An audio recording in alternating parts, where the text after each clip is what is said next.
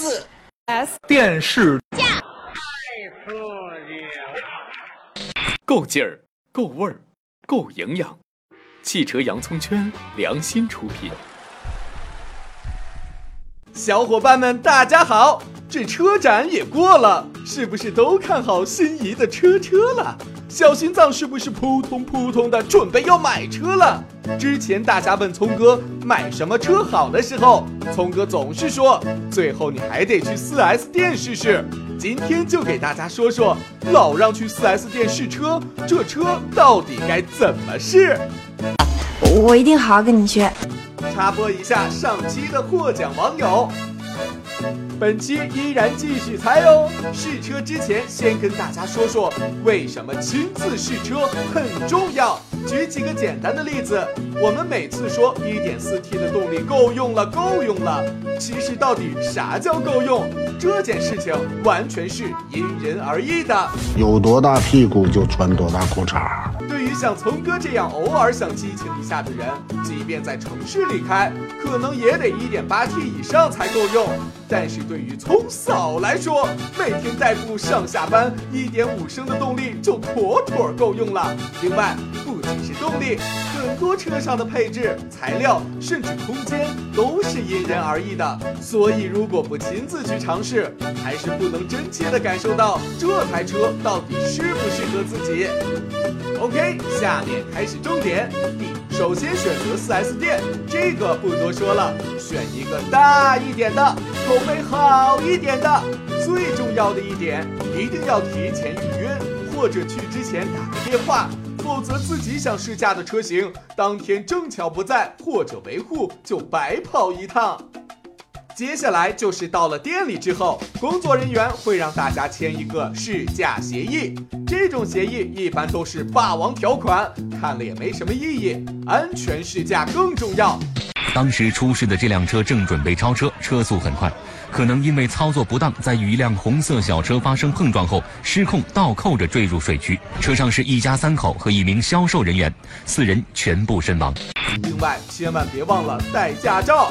通常 4S 店会拿去复印或者拍个照什么的。都准备好，就可以开始第二部分。4S 店里试驾的过程都大同小异。一般工作人员会先带着你从 4S 店出发，到开过的地方，再交给你开。在这个过程中，会给你讲一讲车辆的基本操作。相信很多小伙伴在买车的整个过程中都是十分激动的。像看到中学的初恋那般甜蜜兴奋，而试车的时候就像初吻。不过聪哥需要跟小伙伴们讲的是，一定别着急，因为不管是新司机还是老司机，在摸一台新车的时候，都是要有一定的适应时间的。先打着火，感受一下怠速时车里的隔音效果，车里是不是会抖动，然后慢慢开起来，试试方向盘的转向力度。这个对于女司机尤为重要，感受一下座椅舒适度、空调、音响什么的，视野是不是开阔？再体会一下开起来之后车里的噪音和震动感。在这之后，你可能已经基本适应这台车。然而遗憾的是，试驾路程可能已经过半了。接下来就要把握时间，好好试试动力和底盘了。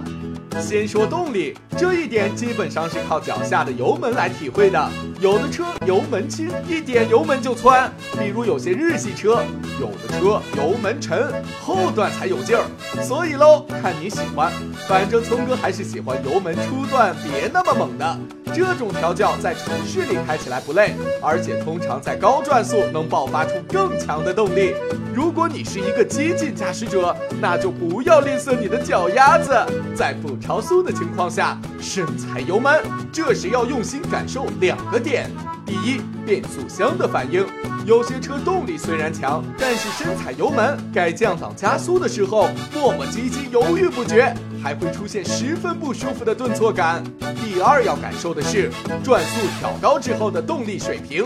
通常一台发动机的最大马力都在四五千转以上才能感受得到，这时才能看出一台车的真正实力。我淨係做一次，睇清楚，留意新嘅轉速表。架车嘅馬力要去到一万一千转以上先发挥到出嚟嘅。速度起来时候，再次感受一下噪音如何。如果随着速度增加，噪音变得非常大，那经常跑高速的小伙伴们就要考虑一下了。就像后期小张的 BRZ，高速开到一百二，车里俩人就相互听不见了。刚才你说什么呢？之后可以试试刹车了。一个好的刹车系统，不光能让车很快的停下來，還能让你在走走停停的城市里开着不累。如果说刚试驾这么一会儿脚脖子就已经酸了，那把这车买回去还了得？搞我是吧？最后可以感受一下车身和底盘系统了，刻意的开过一下坑洼的路况，感受一下车身是不是紧凑，车里边有没有異響。一台车身质量好的车，即便悬挂系统再硬，在颠簸的道路上也不会有松散感。而悬挂的软硬就要看是什么类型的车了。比如聪哥同事用的 GL 八，悬挂软得很，每上车一个人，车身就下降两厘米，但是舒服。跑一个长途拉一点设备妥妥的，连续开上几个小时也不觉得累。又是后期小张的 BRZ，稍微快点过减速带就要把屁股颠碎。作为咱们大多数的小伙伴来说，最好能够选择舒适性和运动性相对平衡的车，小颠簸能过滤，激烈驾驶时也有一定的硬度。好了，基本上感受完这些，你的试驾路线也就到头了。要说咱们的 4S 店试驾路线通常都比较短，要想真的在这么短的时间内试出一台来，还是很难的。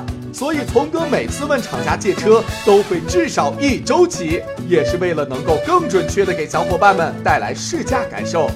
说了那么多，如果记不住的话，就倒回去多看两遍今天的节目，然后再多试两次自己想试的车，一定要做到心中有数再下手。另外，还有一种方法，就是租车试驾，这种方法更加好。可以在你更为熟悉的道路上驾驶，更全方位的了解你的车辆。有机会聪哥再给大家讲讲如何租车。好了，今天的节目就到这儿了，我们下期再见喽，咔。